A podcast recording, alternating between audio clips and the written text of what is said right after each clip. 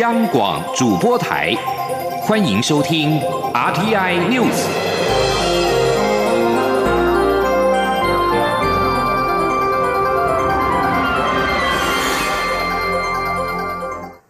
听众朋友您好，欢迎收听这节央广主播台提供给您的 RTI News，我是张顺祥。中国或任命加入联合国人权理事会咨询小组，将可以遴选联合国人权调查专员。外交部表示，中国人权记录恶劣，此任命不仅是一大讽刺，也反映中国对联合国体系的掌控，值得各国警惕跟关注。王兆坤报道。中国自一号起成为联合国人权理事会咨询小组成员。外交部发言人欧江安表示，外交部对此感到遗憾，因为人权记录恶劣的中国政府将因此可参与遴选联合国全球人权调查员，监督各国人权状况，协助审查联合国重要人权职位的候选人，实为一大讽刺。欧江安指出，这项任命基本上也反映中国对联合国体系的掌控。值得各国政府警惕及密切关注。事实上，中国近年来积极扩大其对联合国体系影响力，推动所谓具中国特色的人权议程，例如强调优先推动发展权等，以对全球的自由、人权等普世价值及国际规范造成威胁，引起民主国家与国际社会的高度游行。欧江安表示，中国没有资格在人权议题上扮演领导角色。加入联合国人权理事会核心咨询小组，其作为将受到国际社会进一步审视与公平。欧江安说：“外交部我们呼吁联合国所有的会员国以及国际社会，要密切的关注，并且持续的审视中国在人权理事会的相关的作为，切勿任由中国滥用职权，逃避他国际上对他的人权监督，以及利用这个职位来掩盖中国侵害人权的种种的暴行。”进一步损害全球人民的尊严以及保障人权的普世价值。欧江安强调，联合国人权相关机制的宗旨是保护全球人民的所有人权，并协助各国政府落实各项国际人权公约及规章。我方希望人权理事会的运作能符合组织的宗旨目标，也期许该理事会所有成员都能善尽职责，从充分落实自己国家人民的言论自由。宗教自由、集会自由及保障人权开始。中央广播电台记者王兆坤台北采访报道。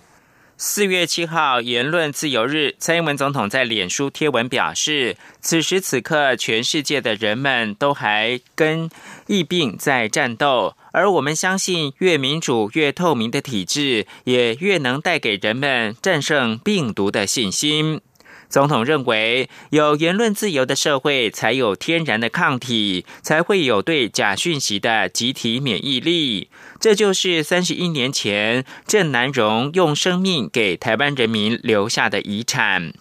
而副总统当选人赖清德也在脸书贴文，表示这个日子背后有悲壮的历史，也有积极的意义。我们要珍惜得来不易的自由民主，切勿以言论自由之名散播假讯息，侵蚀到民主家园。他并且强调，守护民主自由，剩下的就是我们的事了。而民进党主席卓荣泰也是透过脸书发文，缅怀台湾民主运动先驱郑南荣，并呼吁国人应该珍视、守护郑南荣一丝不苟、坚定捍卫的言论自由。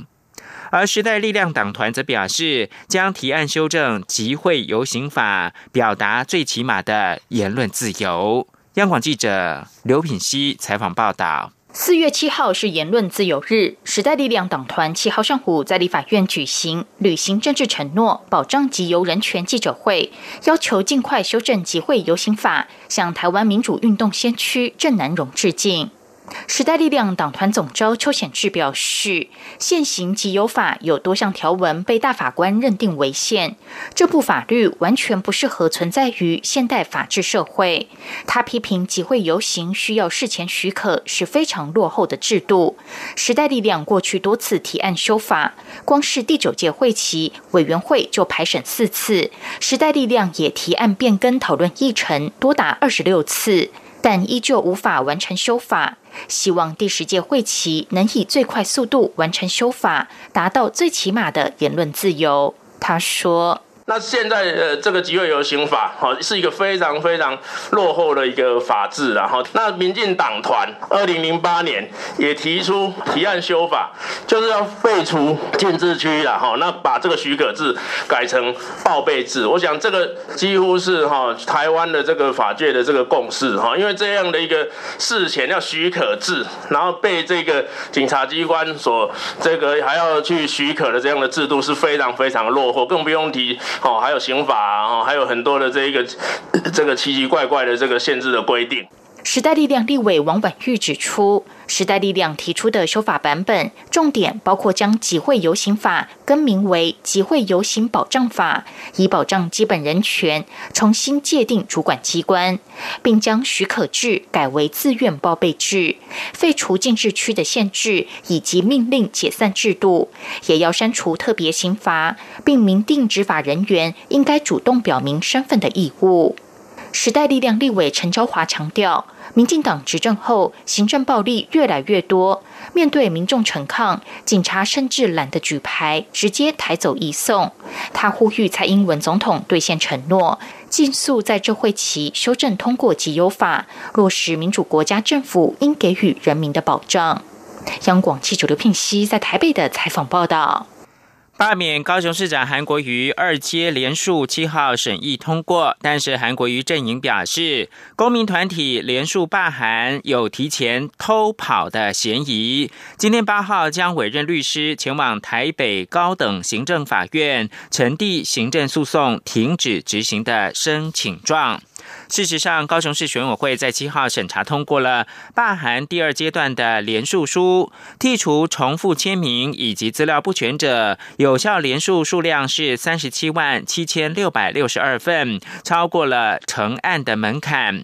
选委会今天八号就会将查对结果行文到中选会，而中选会预定四月十七号召开委员会议，最快当天就会宣告成案。刘品希报道。罢韩团体自去年底发动罢免高雄市长韩国瑜。罢韩团体在今年三月九号送交大约四十万份第二阶段联署书给高雄市选委会，选委会依法必须在四十天内，也就是四月十八号前完成查对。选委会提前查对完毕，并在七号下午由选委会主委高雄市副市长陈雄文召开委员会议，通过联署书查对结果。有效连署书数量为三十七万七千多份，超过二十二万八千一百三十四份的成案门槛。不符合规定的连署书有两万九千多份，其中一半是因为连署人与提议人重复，其余则大多是因为没有填户籍地、重复签名等情况。高雄市选委会整理名册后，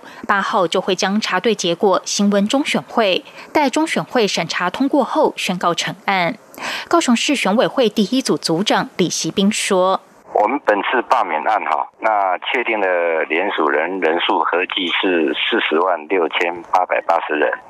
那经过我们查对之后。”不符规定的人数是两万九千两百一十八人，那符合规定的人数是三十七万七千六百六十二人啊，就通过这个门槛。哎，今天委员会已经审议通过，那明天我们会开始行文啊，那就报中选会，最后由中选会来决定。中选会副主委陈朝建表示。中选会收到高雄市选委会函送的查对结果后，依法必须召开委员会审议。中选会原本已定于四月十七号召开委员会议，届时将依法审议此案。他并指出，如果中选会审议通过并公告成案，高雄市选委会依法将自公告成案后二十天起到六十天内办理投票。根据法定时程估算，如果中选会在四月十七号宣告罢韩成案，则最晚必须在六月十六号前举行投票。由于六月十六号是平日，往前推算，最后一个能办理投票的周六是六月十三号。央广记者刘聘熙在台北的采访报道。中国新冠肺炎疫情重灾区武汉预计今天八号解封，是否意味滞留当地台人可以自行的搭机返回台湾呢？中央流行疫情指挥中心的指挥官陈时中七号对此表示，现阶段防疫措施仍然是不变的，待两岸协商之后再做应应。其实我也没有办法很确认说他一定会解封了哈，那解封解到什么情况？好，其实也都是一直有这些不同的一些说法出来，所以我们在整个的一个防疫的措施里面仍然不变，哦，仍然不变。那看相关的一些协商到底怎么样？好，我们再做相关的应应。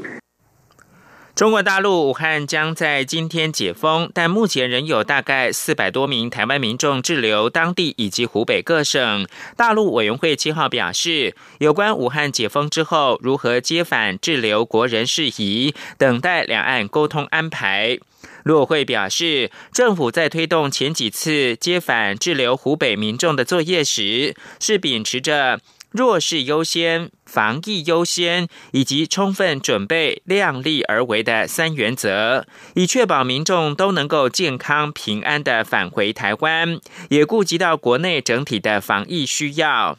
陆委会主委陈明通日前到立法院接受立委质询的时候说明，当地估计还有四百多人等待接返。近日也有台商表示，滞留当地的台湾民众，包含一名罹患心脏病的两岁女童。中国的官方四号为死于武汉肺炎者举行全国性的哀悼，武汉解封在即，但并没有消弭民间对疫情的质疑跟要求就责的呼声。除了透过网络表达意见，一些民众也透过境外媒体抒发情绪，并表达就责的主张。同一时间，武汉当地开放民众统一领取病故亲属的骨灰，也陆续传出骨灰遭到混搭，乃至骨灰里面掺杂跟亲人特征完全不符的物品现象。甚至传出当地的汉口火葬场三十座焚化炉当中有落座因为日夜运作而故障的情势。另外，世界卫生组织七号则表示，针对放松未抑制俗称武汉肺炎的二零一九年冠状病毒疾病 （COVID-19） 大流行扩散的防疫措施，世卫对各国和地区无一体适用建议。但敦促各国不要太早解除这类措施，以免再次的沦陷。而美国总统川普推文指责世界卫生组织针对防范 COVID-19 疫情提供了错误建议，斥责世卫真的是搞砸了，并表示会检视世卫拿了大笔美国资金却以中国为中心的作为。根据约翰约翰霍普金斯大学统计。全球二零一九冠状病毒疾病确诊病例超过了一百三十六万例，七万六千四百二十人死亡，其中美国确诊病例数是全球最高，逼近三十七万例，死亡人数达到一万一千零十八人。武汉肺炎疫情全球蔓延，外界除了将矛头指向中国隐匿疫情之外，也指责世卫组织跟中国同流合污，没有能够第一时间对外发布警讯。川普七号透过推文表示，世卫组织真的搞砸了。基于某些因素，资金主要来自美国，却高度以中国为中心。幸运的是，我否决了他们早期给予的对中国开放边境的建议。他们为什么给我们这么错误的建议呢？这里是中央广播电台。我是中央流行疫情指挥中心社区防疫组组长何启功。为降低国内社区感染风险，请国人一起保持适当社交距离，室内一点五公尺，室外一公尺距离。正确戴上口罩后，则可免除社交距离限制。拥挤或密闭场所应全程戴口罩。在电梯内或用餐时，均应避免交谈。年假结束后，留意自己健康状况，如出现不适，记得戴上口罩，尽速就医，并告知旅游史。有政府请安心资讯机关署提。公现在是台湾时间清晨的六点四十五分，我是张顺祥，继续提供新闻。二零一九冠状病毒疾病，世界各国的研究人员或者是医疗人员都在找寻解方或者是解决的办法。研究人员七号表示，两名感染俗称武汉肺炎的二零一九冠状病毒疾病韩国年长者，接受了康复者的血浆注射治疗之后，都已经康复了，是全球防疫工作带来纤维的曙光。科学家已经表示，血浆疗法潜在益处，也就是将痊愈者具有抗体的血浆注射到重症患者的身上，有助于患者对抗病毒。其中一名康复患者是没有慢性疾病的七十一岁男子，一开始曾经接受疟疾的药物治疗，也接上针对严重肺炎的呼吸器。但在接受一名二十多岁痊愈者的血浆跟类固醇的治疗之后，病情才好转。研究人员表示，另一名患者是六十七岁的妇人，同样对起初的疟疾药物、HIV 药物跟氧气治疗毫无起色，但在接受血浆治疗跟注射类固醇之后，逐渐的康复。这是在韩国的案子。另外，在台湾的林口长庚医院，他们表示呢，经过两个半月努力，从三名病患体内做出了 COVID-19 单株抗体，其中有一株抗体更有机会能够抑制病毒进入到细胞。相关的研究成果，渴望为新冠病毒的快筛跟治疗带来新的契机。请听记者肖兆平报道。对抗 COVID-19 武汉肺炎，台湾医疗队又有新进展。由林口长庚医院、长庚大学、中研院国防预防医学研究所、牛津大学组成的合作团队，经过两个半月的努力，不仅成功分离新型冠状病毒的病毒株，也取得病毒全基因序列，更进一步从感染者抗体中找到十三株可结合新冠病毒表面突刺蛋白质的。人类单株抗体，没有生命的病毒一定要进入细胞才能发生反应，其中突刺蛋白质就是病毒进入细胞的关键。而林口长庚医院团队找到十三株可结合表面突刺蛋白质的人类单株抗体，就代表有机会进一步精准检验病毒以及开发相关疫苗。林口长庚医院儿童感染科医师黄冠颖解释，他们从三位确诊病患体内的 B 细胞做出抗体，这些抗体可以结合在病毒上，一旦接住病毒就无法感染细胞。他们更发现十三株抗体中，其中一款的表现能力特别好，未来很有机会进一步开发成疫苗或是药物。他说：“十三个那个单株抗体，它是可以，它是可以接在那个病毒上面，就好像。”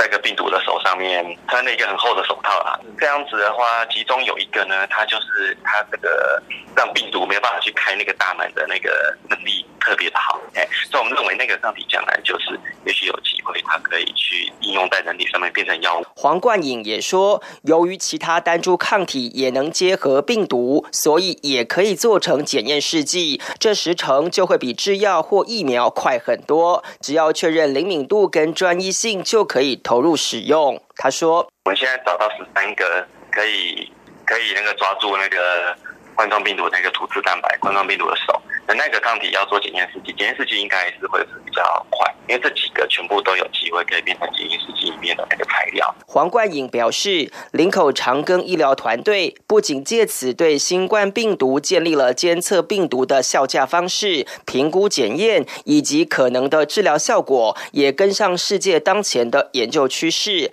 他们希望持续投入研究，为武汉肺炎的快筛以及治疗开创新契机。中央广播电台。台记者肖兆平采访报道，而知名的英国作家 J.K. 罗琳宣称感染了 COVID-19，虽然没有住院就医，但依循医师的建议呼吸法之后已经痊愈。对此，指挥中心专家小组的召集人张尚纯表示，用深呼吸治疗武汉肺炎并没有医学的根据。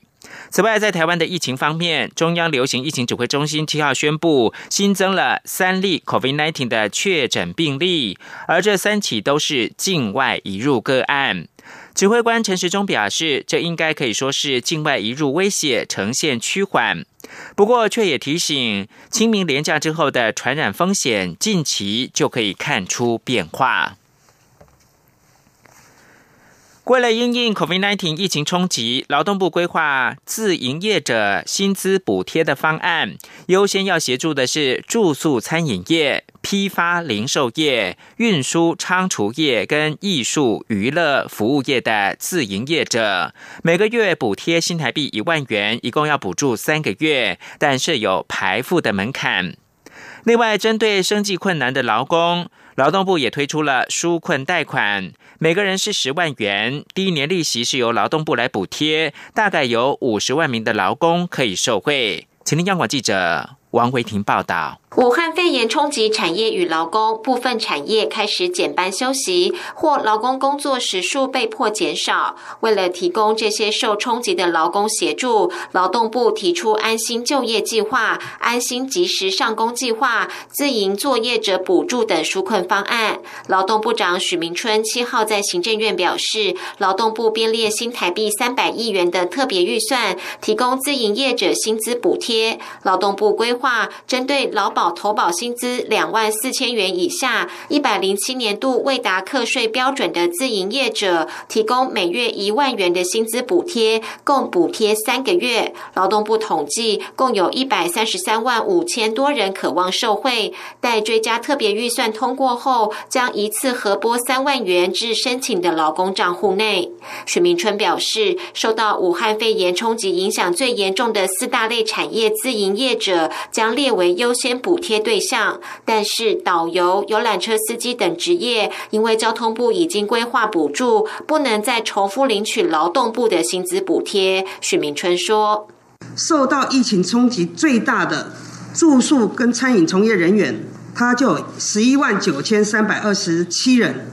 另外，批发及零售业也受影响很大哈，他就占到七万零三百九十六人。”另外，运输仓储业有十万六千五百九十九人，艺术娱乐及休闲服务业有三万五千四百三十三人。这四大行业都是目前因为这个呃武汉肺炎疫情哈的影响受冲击较严重的。那这些人哈也从业人员他的薪资也比较低，好，所以我们认为说应该以这些呃。冲击大，然后薪资较低的这些弱势劳工列列为优先协助的对象哈，来稳住他们的生活。为了协助受疫情冲击的减班休息或失业劳工，劳动部也推出每人额度十万元的劳工纾困贷款，利率最高不会超过百分之一点八四五。第一年利息由劳动部补贴，第二年、第三年每年利息一千八百四十五元由劳工负担。许明春表示，待追加的特别预算通过后即可实施。另外，部分非典型劳工因为疫情导致上班时数减少，劳动部推出安心及时上工计划，补贴劳工被减少的工时，最多补贴八十个小时，每月最多一万两千六百四十元。许明春表示，安心及时上工计划工作机会约六万名，工作时间约三个月到半年，预计四月中旬上路。而为了因应疫情可能造成的失业潮，劳动部超前部署，制定公共服务短期上工计划，给予基本工资两万三千八百元，最多补助半年，工作机会七万人。针对今年即将进入职场的新鲜人，可能会面临工作机会大减的困境，劳动部也初步拟定安稳青年就业方案，编列六十亿元的经费，协助六万名新鲜人，每人补助一万两千元，期限十二个月，希望鼓励雇主禁用新人。不过，劳动部强调，相关规划还要进一步讨论。中央广播电台记者王威婷采访报道。二零一九冠状病毒疾病疫情纾困是否要发放现金，引发讨论。政务委员龚明鑫七号表示，发现金不合情也不合理，而且发现金的效果会比金融海啸时发消费券的效果还要糟。龚明鑫表示，就业是经济的根本，应该针对面临失业冲击的民众集中救济。清明连续假期期间，各大景点涌现人潮，外界忧虑可能会增加二零一九冠状病毒疾病的传染风险。而即将到来的五一劳动节连假，是不是要继续的放，也引发讨论。对此，行政院长苏贞昌表示，五一连假目前并没有取消规划，但如果民众不能够自律，做到一起防疫，以至于疫情恶化，政府会灵活处理。吉林央广记者王维婷报道。清明连假期间，垦丁等知名景点涌入观光人潮，外界忧虑观光景点人挤人，没有保持适当社交距离，可能会增加武汉肺炎的群聚感染风险。清明连假出游潮恐怕成为防疫破口，五一劳动节连假要不要继续放，也引发讨论。行政院长苏贞昌七号在立法院受访时表示，目前五一连假并没有取消的规划，但是疫情不断变化，如果民众不能做到自律，导致疫情恶化，则政府会灵活处理。苏贞昌也表示，台湾民众防疫表现受到世界肯定，连假在家休息，保护自己也保护家人。苏贞昌说。如果民众真的啊都不能做到自律，以至于疫情更严重，那当然我们会视情况灵活随时运作。但到目前为止，我们还是希望台湾民众过去这段期间以来表现被世界肯定的高水准，希望各位同国人同胞更进一步自我自律，能够做到。大家一起来防疫。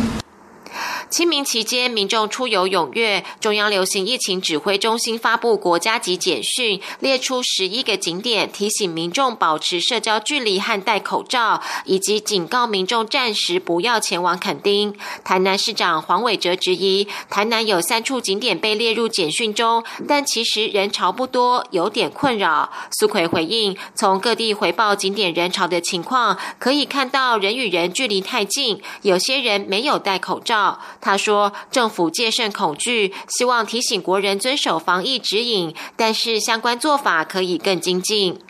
另外，行政院推出纾困二点零方案，在野党立委认为不如发现金比较有效。苏贞昌表示，过去曾经发过消费券，但是效果不好，政府并不会采取这种一发了事的方法，反而选择详细规划、雨露均沾的纾困措施，也希望带动消费、振兴产业。他说：“发现金也许会有人把钱存起来，这样的效果不大。期盼以有效的方法带动消费，让民众跟产业一起走出困境。”中央广播电台记者王威婷采访报道。而劳动部长许明春七号在行政院会表示，五一劳动节是国定假日，不能取消。若因为防疫的需要，是可以延后的。另外，新北市长侯友谊明确的规定，未来年假只要超过两天以上，关旅局跟辖内有观光景点的区长就要提前规划，并且办理观光人潮的分流管控。国际新闻方面，受到二零一九冠状病毒疾病影响，日本经济面临战后最大危机。日本的内阁会议七号通过了规模高达一百零八兆两千亿日元，大概折合新台币是三十兆三千亿元的紧急经济对策，是历来最大规模，金额相当于日本国内生产毛额 GDP 的两成。日本放送协会报道，以收入因疫情锐减、生活困顿家庭庭。为主，政府将发放每户三十万日元的现金纾困，希望这笔钱由符合资格的民众来主动申请。而在英国，外相拉布七号在疫情例行记者会表示，英国首相强生在加护病房病情稳定，不需要仰赖呼吸器，可以自主的呼吸，而且强生是斗士，有信心他会康复。另外，在美国方面。单日夺走纽约州七百三十一条人命，创疫情爆发以来新高，死亡总数直逼五千五百人。纽约州长古默说，住院跟重症病患的增幅缩小，显示疫情是接近到高峰，但是民众仍应该遵守社交距离的规定。而在新加坡，七号是通过了俗称武汉肺炎的二零一九冠状病毒疾病暂行措施法案。不论人数多寡，在家里或者是公共场合，新加坡将禁止私人跟公共的场所聚会，这也包括了没有同住的家人跟朋友。以上新闻由张顺祥编辑播报。